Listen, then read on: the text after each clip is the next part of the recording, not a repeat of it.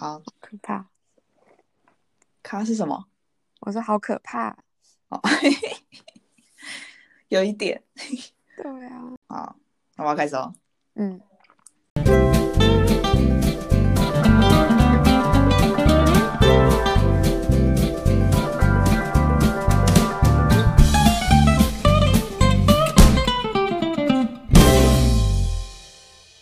嗨，大家好，我们是彭总、李董无数生活，我是彭总，我是李董。竟然这么快就出现了第二集，大家应该很惊讶吧？以我们的做事效率，就是这么快出现第二集，大家应该觉得很惊讶吧？我自己是这样觉得啦。我自己有惊讶。好，大家在我们试出第一集的时候，反应有点热情，让我们有点吓到，因为我们第一集内容真的是很贫乏。很怕就是浪费大家时间这样子，而且怕大家以为我们的内容就会是这种样子。对，没有，我们真的是要录很认真的内容，好不好？我们除了第一集之外，第就是接下来的内容都会是会有做过功课，而且是有产出的东西，好吗？不是废话而已。OK，但是还是会这样轻松一点啊，不会讲太无聊严肃。我们会提醒自己不要。对，但我们很容易就是陷入一个自己自己跟自己研究、自己跟自己讨论的那个情境。哦，那也没关系啦，我们也改不了，这就是我们风险。你在那边放弃？好好好，进入正题。这一集我们是一个全新的开始，其实也才第二集。好，这一集的主题叫做特派记者初级 UNF Triple C COP Twenty Five。好，我要先声明，UNF Triple C 是李董教我的，请李董说明一下为什么我们要这么给白。这么给啊？这是人家标准说法。哦，是吗？对，这是人家标准说法，因为 UNF CCC 就很弱，就是好像你那边 CCU、UCCU 这样子，很吵，对，很吵，所以就要 UNF Triple C，好吗？好好，我们要专业一点，UNF Triple C。就是呢，联合国气候变迁纲要公约在十二月二号的时候举行了他们第二十五届的缔约缔约国大会，然后李董是从十二月九号开始参加，直到十二月十三号，对吗？嗯，对，好，对，那什么是联合国气候变迁纲要公约呢？也就是呢，在一九九二年的时候，联合国通过并且开放签署。然后在一九九四年生效的一个呃关于气候变迁的公约，在这里我要先小小岔题一下，它是一九九四年生效的，也就是说呢，他 COP 几本人就会是 几岁，就跟我们同年，所以他今年是第二十五届的缔约国大会，是的，就代表我们就是好，大家自己知道哈，啊。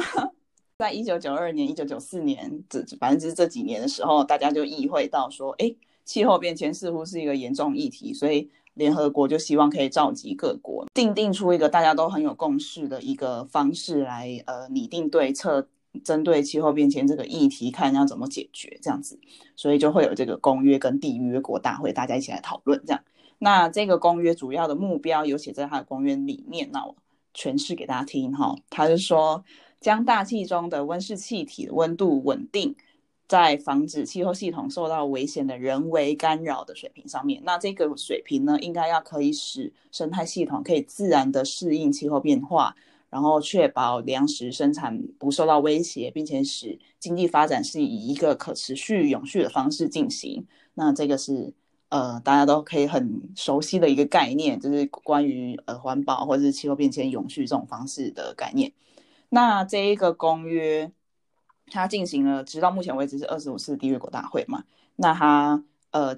在二零一五年的缔约国大会的时候，定呃定定出了一个另外一个延伸出来的协定，是我们比较熟悉的，叫做巴黎协定。那这个巴黎协定是做啥的嘞？它就是让各国更有明确的方向跟方式，想呃去决定说到底应该怎么呃引领气候变迁这个。东西，那它主要有两点，第一个是说希望大家可以缴交出国家自定预期贡献，也就是 INDC，就是告诉大家说五年内我要就是减多少碳，然后我应该要怎么做，所以然后五年会检视一次你到底有没有成功做到这件事情，那你理应要做到，不然我们就会无法达成我的目标。那它的目标是什么呢？就是地球平均温度的增温限制在一点五度 C 以下，也就是说，希望未来地球的平均温度并不要增加超过一点五度 C。所以大家就要告诉呃其他各国同才，就说我我要怎么样可以达到这个目标，这样子。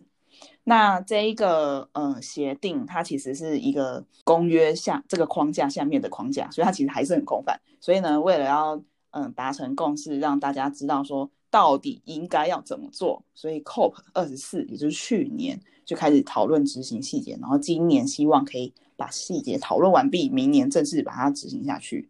那请问一下外派记者李董本人，今年的讨论状况如何呢？嗯，对，就是。其实去年就已经不太好，就是去年 COP 二四的讨论算是有处理好一些事情，可是针对于所有巴黎合约的条呃巴黎协定的条约，他们其实是并没有完成所有讨论的。然后那时候就是没有没有完成的讨论，就是针对巴黎协定的第六条，就是有关于碳交易这一项的细节项目，他们是没有共识的，所以他们就想说，那就只好挪到今年来，就是 COP 二十五去把这一件事情解决。嗯，然后但是今年的状状况就是，到现在还是没有解决哦。直到我们录音的当下，都还是没有一个结论。就是我们录音的当下是已经会议结束一天了，就是呃规定法定诶叫什么？官方原本预期的议程，议程是到昨天嘛，就是礼拜五十三号，然后据说现在他们那个官方的那个议程。已经写到下礼拜一了，嗯哼，然后也据说他们的工作人员也被，就是他们不是合约制嘛，然后就是也被强制签到下礼拜一去了，就是他们现在已经预计，因为他们呃不太可能再像去年一样说啊挪到明年去讨论，挪到明年去讨论，没有这件事了，因为明年就是要正式启用的时间，所以不可以不解决了，这样。哦，我以为会继续拖下去，哎。我以为拖延症是这种国际公约的病，这是通病。但对我我原本以为，可是其实这次蛮多开发中国家，或者是说呃比较 vulnerable 的地区，像那些小岛国家那些，他们其实是蛮严正的，希望赶快有个结论。嗯，这这这样这样，就是你给我说清楚。对，这样的表现其实从今年九月的那个气候。行动高峰会就是 Climate Action Summit，嗯的这个会议里面，其实就已经展现出来了。他们就这样，就是有这么大一群人，他们呃，可能也多少受到 Greta 的影响，很多个国家政府其实受到 Greta 这个发起的 Friday for Future 的影响，就已经越来越多青年啊，或者公民的力量展现给政府，让他们知道说，你们已经不能再不做些什么，你们现在做太少了。就是再不做，你们真的，我们的地球就要毁了。我们正在自杀什么之类的，就是这样子的意识，就是已经越来越强烈。然后，所以导致今年，呃，就是那个小岛国家或者是开发中国家，他们其实反而是比已开发中国家更积极，更想要处理这件事情。尤其说，在美国，就是川普政府退出的这个冲击之下，觉得这这些受到冲击很大的国家会更不爽。就会觉得，因为美国毕竟到现在都还是碳排就是全球数一数二的地方嘛，就他竟然可以这么不负责任的说，哦，我不要鸟你们了，你们自己去管你们自己吧，这样子，所以就让这些国家会更愤怒，然后更希望赶快把这件事情定下来。对，觉得好，在在今天的 closing 里面就有好几度那些小岛国家，他们就说，嗯，我们应该是在。会执行这这个核定呃协约，或者说会签署这个协约的人里面达成共识就好，先不要去管没有签订或者没有要执行合约的人的意见，这样也就是美国 ，which means 就是不想理美国，对对对，就是他们会很强烈的希望赶快把这件事情有个结论。嗯嗯，好，我们要先小小补充一下谁是 Greta 好吗？Greta Thunberg，她是。瑞典的一个少女，她是一个青少女，然后她从去年二零一八年开始，开始就是觉得气候变迁这件事情都是你们这些大国啊，你们这些大人在决定，根本就没有想到我们这些以后才要，就是我们还要生存很久这种小孩的事情，所以他就生气，然后他就罢课，然后坐在他们的市政府还是市议会啊的前面，嗯，就是抗议，静坐抗议，然后就是慢慢的就引起大家的注意，然后就吸引了全球各地的青少年罢课抗议这样子，然后他也是。他是坐船去参加那一个你刚刚说那个会议吗？嗯，对。而且他还在那个会议就是大骂国家领袖，例如川普之类的人。对，然后他的行动啊，就引起了很广泛的回响，跟嗯，引起很多人的注意。虽然很多人就是很多大人，就是很多种，就是例如川普什么之类，然后就会批评说这是小屁孩的行为什么之类的。但他，但他今年我。今天还是昨天看到新闻，他被《时代》杂志选为风云人物，就可以知道他的影响力大概有多大。就是因为大家都受他的号召而更加注意这件事情。那他今年也有参加呃 COP 二十五，你有遇到他吗？没有，挤不进去。旁边很多记者是不是？对他其实有量他，他第第第二周的第一天吧，他就开了一场记者会，然后后来是在那个高峰会。要开始前有一个大型的 event，然后他也有在就是与会里面这样子，然后他在那那个会议中，他的他的发表就已经比他在高峰呃在那个九月的那一场会议里面就缓和很多，因为他九月九月的那一次他是说 How dare you 嘛，就是很愤怒，对啊，然后他这一次是说就是他他 see the hope，可是他 see the hope in the people，not in the government or in the in the business 什么的，嗯，他他他看到的是人人们给他的觉得就是公民的力量啊，嗯嗯嗯嗯，然后所以其实 Times 这次会选他那个作为风云人物是有一点争议，因为大家说投票最高的是那个嘛香港的反政民众，然后但我觉得除了可能有一些中国啊什么这些政治因素导致香港没有被最后选为最终决选的那个。那个名单之外，我觉得还有一个很大的原因是，Greta 它这个象征的公民力量，其实跟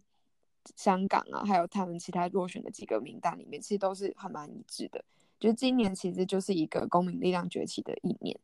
然后气候变迁又是一个这么广泛的议题，它是真的是 cover 到全球，其他它可能是比较地区性的在发生的事情。然后 Greta 它的 Friday for Future 就真的是。它不只是影响到一开始是欧洲嘛，然后后来是整个连亚洲什么都都发生了。就像我今年参加那个日本的一个 side event 的时候，他也是一样，环他们的环境大臣就是邀请了他们的日本的青年气候的团队来演来就是说个几句话的时候，他们也说他们其实也是 inspired by Friday for Future。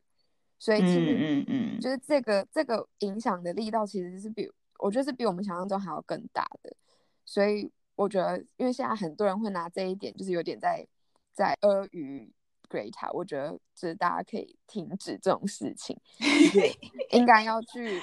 就是去看它背后真正的意义，而不是不是继续跟着这种政治风声去起舞。对，嗯嗯嗯。可是我觉得很多这种。就是树大招风嘛，就是只要有人出现成为一个风云人物的时候，就会一定会有这种呃酸民的声音之类的，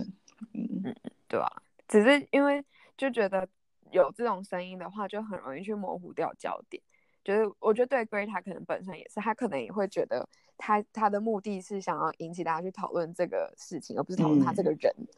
之类的。因为他很年轻，才十几岁。是啊，是啊，我就觉得这小朋友就是受到这样的舆论，会不会很可怜？就是心理压力很大，会觉得自己被讨厌什么的。然后，这题外话，好好好，好，那我们先聊到这里，然后我们休息一下，等下再继续。不不。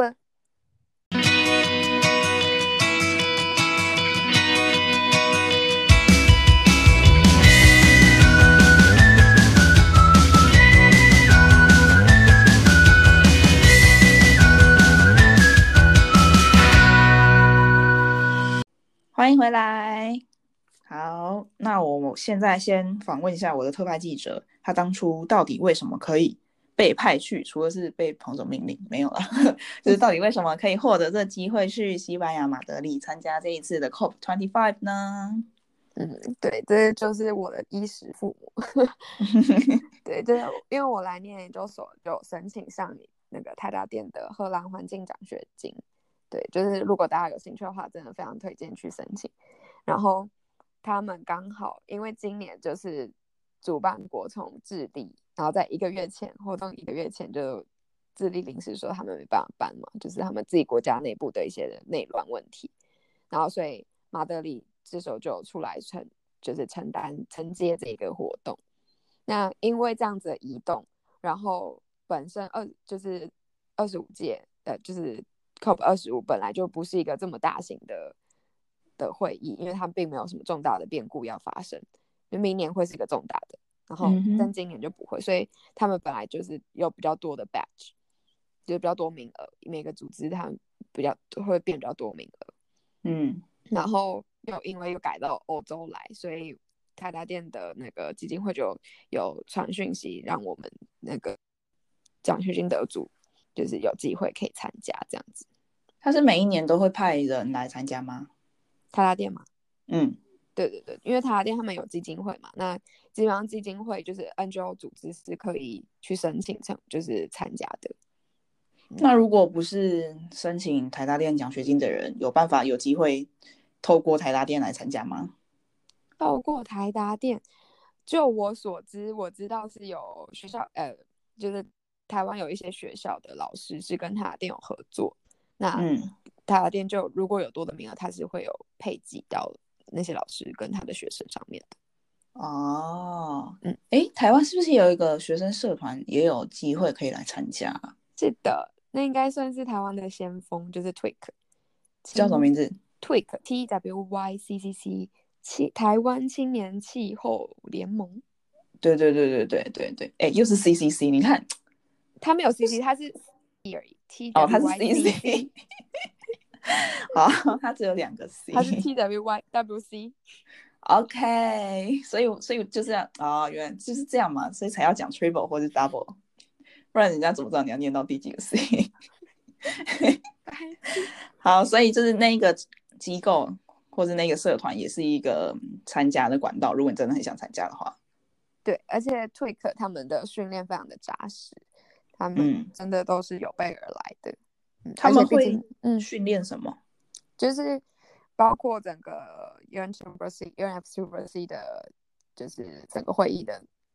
呃怎么怎么进行啊，然后要追踪什么重点，然后各自怎么分派工作等等，然后还有他们自己本身也会去举行一些青年的活动，就是提升台湾青年的意识，或者是跟其他国家的青年交流，然后就是针对气候议题这样子。所以其实他们做的事情真蛮多的，嗯。然后我觉得参加 t w i k 很好的，除了说有机会参加 COP 之外，除了对于环境议题、对于气候议题是有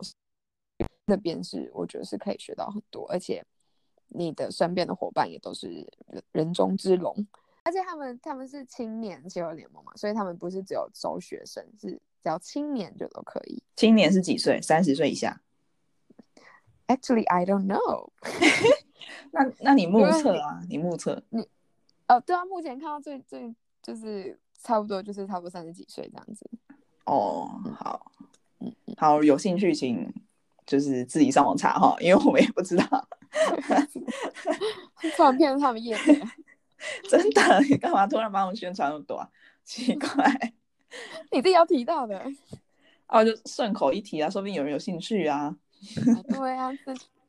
好，那那我想知道，就是这一个 COP 会议是怎么样进行，这个大会是怎么运作的？好，就是这个问题呢，我真的觉得我会没有很很没有资格回答，因为第一我没有 Twitter 的训练，再一次打广告；第二，我大家也只有参加就是第二周嘛，我知道的，我觉得是还蛮片面的。但是 anyway，我就是讲我知我观察到我知道的，基本上。他两周的会议呢，就有几大类。第一大类就是，呃，国家间的 negotiation，所以他们可能会分联盟，自己小小小团体里去做一些协商，先有一一起的力量去做 argue 这样子。我们立法院他们会有党团一样嘛，成立党团，就是你自己党团内先有一个协商，你们确定针对这个议题你们的想法是什么？那在整个大会的时候，你们就可以透过这个党团去发声，这样子。对，因为对，尤其对于比较小的国家，他们可能要透过这样才有办法把自己的声音更强化出去。然后，所以国家跟国家之间会结盟。对。然后这样其实也是有助于整个大会的进行，就是因为你得两百多个国家要达成共识，真的超困难的嘛。你要一次一个一个一个这样去确认，所以如果分联盟快这个速度。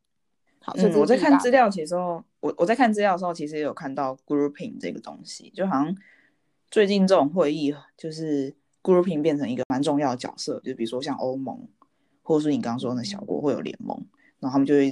变成是统一，就是先讲好，然后再统一投票或者是发声或什么之类的。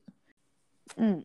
但就是比较尴尬的，就是因为我第二周去，所以他们第二周的会议变得比较已经比较紧张了。所以这大部分的他们都是 close meeting，我就没有办法真的亲眼目睹他们小就是小小的 negotiation 是怎么进行的。请问第一周跟第二周的会议差在哪里呢？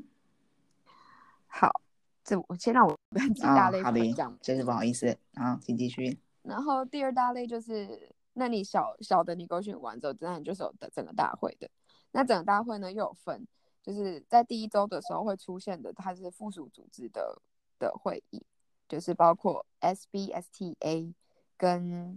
那个 SB，SBSTA 它全名就是呃 Subsidiary Body for Scientific and Technological Advice，所以他们就是针对科学上的还有科技上的呃技术上建议就对了，就是所以他们可能比如说气候变迁这个议题，然后 IPCC 提供的数据，然后或者是说他们。呃，现在研究发展出的呃碳融合或什么什么之类的一些技术这样子，那在这个会议里面，他们就会讨论出一个框架，呃，比较明确的事项出来，然后会提供给大会里面去给他们建议的方案这样子。然后 SBI 呢，它是 Subsidiary Body for Implementation，针对你在实际执行上面的一些建议，那就可能是从呃。social 的层面，或者是说文化的层面，或者是 political 的层面，然后从这些方面去给建议。这样两个附属组织会在第一周的时候预预期，就是理想上他们在第一周的时候就会都会产生出一个呃结论，然后这个结论就会送交到第二周的大会上去。那第二周的大会，各国的派来的协商代表就会换了，因为第一周是。处理很很技术上的东西，他们就派那个专家们来嘛。那第二周是就是等于决议了，那他们就是派可能是政府高官，比如说是他们的环境部长、他们的交通部长什么之类的，就是处理这件事情的大官，然后来直接来参加这个会议，直接来决议这样子。所以第一周有点算是技术官僚之间的交流，第二周就是头头们之间的呃。那叫什么斡旋，这样吗？可以这么说，但第其实第一周他们就是已经要斡旋了，就是他们都算是协商代表，都是 negotiation 的那个谈判的人，对，嗯，对。然后对，所以这是第二大类，就是所谓的大会。第一个是小型的，第二个是大会的，就是全部会员国。好，那第三种呢，就是嗯。Side event，那这个 side event 呢，它就类型就更多，就是呃，一般所有的企业啊，或者是 NGO 啊什么，他们都可以去申请，就是呃，那什么举行举办一个 side event，就是周边会议。那他们讨论的，他们要他们要举行的会议，他们可以去讨论任何他们有兴趣的，或是他们专长的那个议题，relate to 那个。气候变迁就可以了，这样，所以包括我我刚刚说我的衣食父母泰达店嘛，他们也办了很多年的赛 event，那就可能比如说他们的专长领域可能是在绿建筑啊、新能源啊等等的主题，那办这种赛 event 的话，他们可能就会要邀请到各个专家学者，来自各国的专专家学者，他们只要有人脉可以邀请得到都可以。然后就围绕一个主题，就是讨论。那我可以台湾人邀请美国的专家学者吗？完全可以。嗯，他就只是我办这个沙一遍，我觉得这个专家学者或者说这个公司的代表，这个公司的做法，我觉得很喜欢，或者我觉得很新颖，值得很值得跟大家分享。这可能是我觉得 best practice 什么之类的，所以我就办了这样的活动。这个就是有点像是，嗯。我们一般时候会去参加很多演讲活动，只是说在这个会议里面，还是同时可能十几二十个下一班在进行。一个你可以自由，这就完全自由参加。你嗯嗯嗯，你就是可以一次听到很多种东西，就对。嗯嗯。然后这是企业或是非利组织办，然后另外就还有一种是国家办的，他们就会有自己的摊位。主要目标是什么？嗯，目标当然就是在宣传自己啊，自己国家，因为他们毕竟要那个摊位也是要付钱嘛。宣传自己国家做了多么永续的作为，这是一点，这是形象上的宣传。另外一个，我觉得更多的是，呃，就是生意上的那个目的，要让别人知道说，哎，我我这我国家有在做这个哦，我的这个产业很厉害哦，我这个技术很厉害，那。你想要顺便做生意耶？是啊，是啊，是啊。那就是你，你只要对这有兴趣，你就来跟我合作，这样之类的。嗯，所以基本上就是这两种 side event。然后最后一种是我最无法理解的那种会议，它是一个叫做 Action Hub，或者是叫还有一个叫什么 Accelerating Hub 之类的吧，Capacity Building。反正他们就是那那种 hub 里面，他们是比较多是 workshop 形式的，就是大家进去然后可能一起针对某一个或呃某一个主题，然后一起提想法，然后激荡些什么，看似在激荡些什么，可是我觉得通常是不会有什么结果，但就好像比较自由自在的形式这样子，对，大概就这样。因为我也没有真的参加，我就走进一个 action hub，然后那个时候是 high level 的。然后就是等等，他就邀请了各国代表讲一下，呃，比如说我们那个时候在讲什么，你自己呃，你自己国家的要怎么达成永续？意大利的教育部长就上去讲，我们要改变课纲，要小孩从小就有这样子的 mindset 什么什么之类的。然后某个国家的环境部长就上去说，哦，我们现在已经改变我们的那个能源政策什么什么之类的，就类似这样。就大家上去一起喊话，一起去讲哦，我们要怎么去执行，我们要有什么行动方案这样子。嗯，还是可以从其他国家的做法那边偷学一点。可能在我们角度的话，也是同时可以去观察说，哦，那所以其实现在各国的政策走向是怎样，它偏偏向哪一课哪一侧？你可能在这边也可以大概了解说，那这个国家它其实立场会是什么？嗯，它在这件事情上，如果我们要达成。最后的共识，那可能可以有什么策略什么之类的？嗯，有点释放出自己的背景资讯的感觉。对，所以我觉得其实 COPE 真的有太多东西可以看了。然后就是我真的一个人，然后一个礼拜其实超级不够。然后，但是如果你要我一个人参加两个礼拜，我觉得我也会死掉，就是很累。那你应该要结盟啊。嗯，对啊，就是因为我觉得这次我们变成就是台达店长已经这这几个，我们总共四个人嘛，就是知道的很紧促，时间不够，我们没有什么太多时间准备，然后就也没有办法准备，之后我们就也没办法去分配说，哎，那你负责听什么，我们负责听什么这样之类的。所以这就是另外一个组织的重要性 对，所以就像他们这样，他们就真的可以有比较完整的产出，然后。等于他们每一次来都可以有比较，就是完整的输出输入这样子。所以你在这边要跟台达店喊话嘛，就是 需要一些时间。但我觉得也没有什么好喊的，因为他们今年他们可能本来也没有意要给我们来的啊，就就是他们这本来就不是我们奖学金计划里面的，所以他他们也是因为这个整个就是大会的 administration 的问题，才才让我们有这个机会来。所以其实对我们来说也是 bonus，你就是捡到哎，对啊，是是是，真的是这样。那你当初还那边，哦，来来来，你跟大家讲一下，你到底为什么最后决定要去？哦，不应该是跟大家讲讲，你为什么会曾经想过说算了，不要去好了。不是，我真的觉得硕士真的不是人念的。我觉得真的，大家要念研究所的话，真的要先三思而后行。我是没有后悔啦，只是我真的觉得很累，真的很累。就是因为我们又是一年的 program，所以你想想看，原本可能台湾大部分都是两年嘛，所以你可能第一年就是可以专心修课就好。然后第二年再来烦恼，就是那个论文的事情。我们东西全部浓缩成一年，可是课其实要求并没有比较少。呃，毕业学分还是要有，是是是多少？六十还是一百二？六十吧。嗯，你们是多少？二十八，对，至少。好，好。然后我我们应该是六十。但那个六十是包括就是写论文的那个时时数都有算进去，所以哦，我们是不包含写论文。嗯，对，反正我们六十，然后就是你，然后我们我们的学程的课又排的很很紧，就是它是一个月一堂课，你就要修从修到考完试嘛，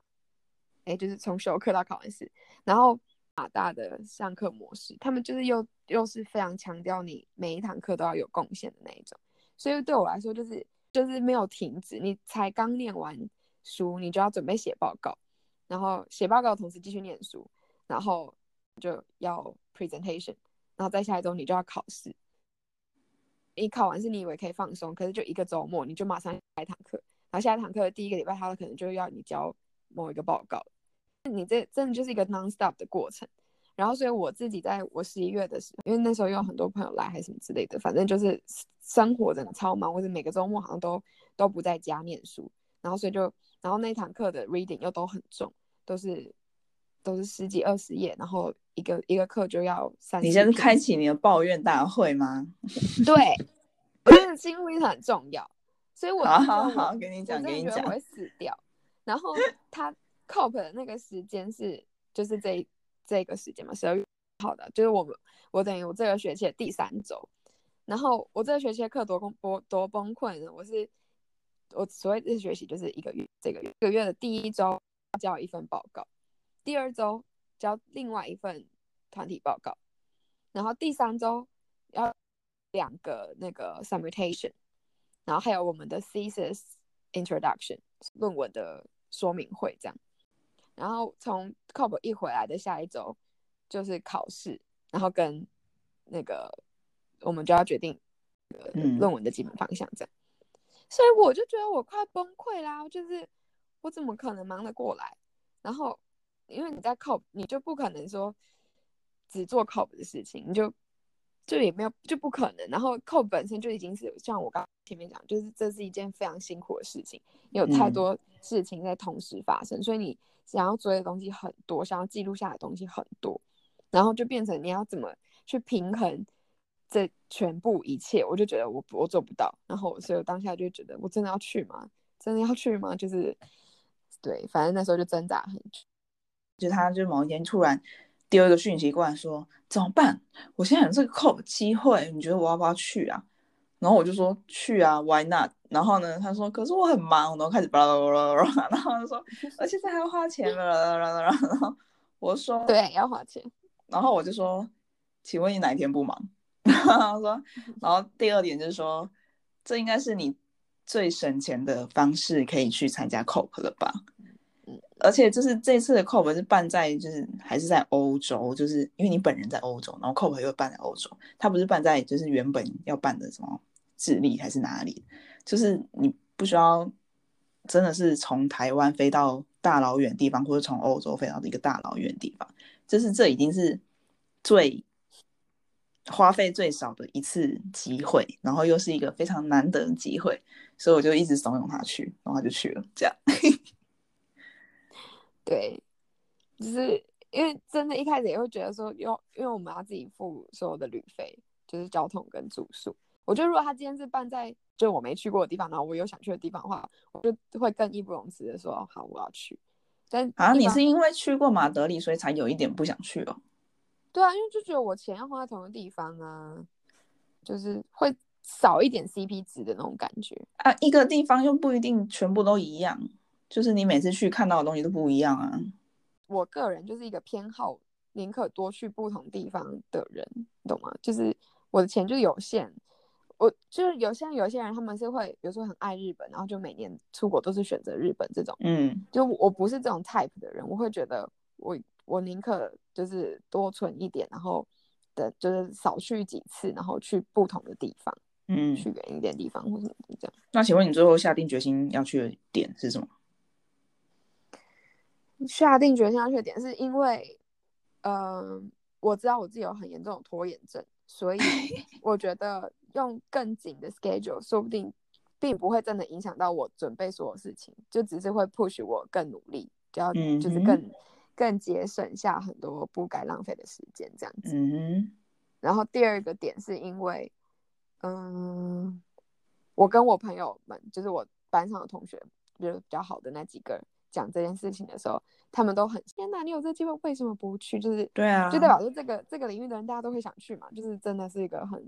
对很难得的机会。然后他们又一直鼓励我，然后一直跟我说放心，就是他们会帮我做笔记啊什么，就是回来会帮我开读通那个读书会什么，就是会帮我 cover 什么的。然后我就觉得好吧，然后呢，再来又是因为去跟每个老师询问过，就是在这些课若缺了怎么样，什么什么的，然后老师们都说就是不就是要么就是要我再补交作业就好，然后要么就是完全没没有影响，反正我自己念念书，自己掌握自己的状况就好。然后我就想说，好吧，那这样代表老师们其实也会希望我去就是学争取这个机会去学习，然后就是我自己把就是想办法两学到东西，这样是最重要的，所以就还是去，所以当你真的想做一件事的时候，全世界都会帮你，也是没有在帮 我啦，但但至少他们没有阻挠你啊。对啦，嗯因为我说没有帮，是因为老师那时候就有一有一个有一堂课是要补交作业的嘛，然后老师就说，嗯，放心，我不会出很难，然后我一定会让你有足够的时间写完这样子。然后我前几天就收到他给我的那个作业，他给我一份两百多页的报告书吧，然后他跟我说，从这份报告书里面去找那个两三个可以可以应用在我们这堂课的方法什么之类的。然后反正我就要自己套方法，然后去解释。然后我就想说，老师你在开玩笑吗？就是你说会给我时间写完，你给我一个两百多页的书是什么东西？就要从目录里面挑选重点啊。是没错，但我看到我还是有点傻眼，就是觉得好好笑哦。但一方面我后来又觉得蛮开心的，因为他给我这个书是本来这堂课没有给的，嗯那么就是我我有种觉得我好像有点因祸得福，嗯嗯嗯嗯，就反正多赚了一个就是 source 这样子。哎呀，有失就有得，有得就有失啊，想多。哎，对好，可以结束这个话题了，不要再讲这种好好伤心事。李董讲了很多他的心路历程，那我们先稍待一遍片刻休息一下，让李董缓和一下，你们也缓和一下，等一下再回来。拜拜。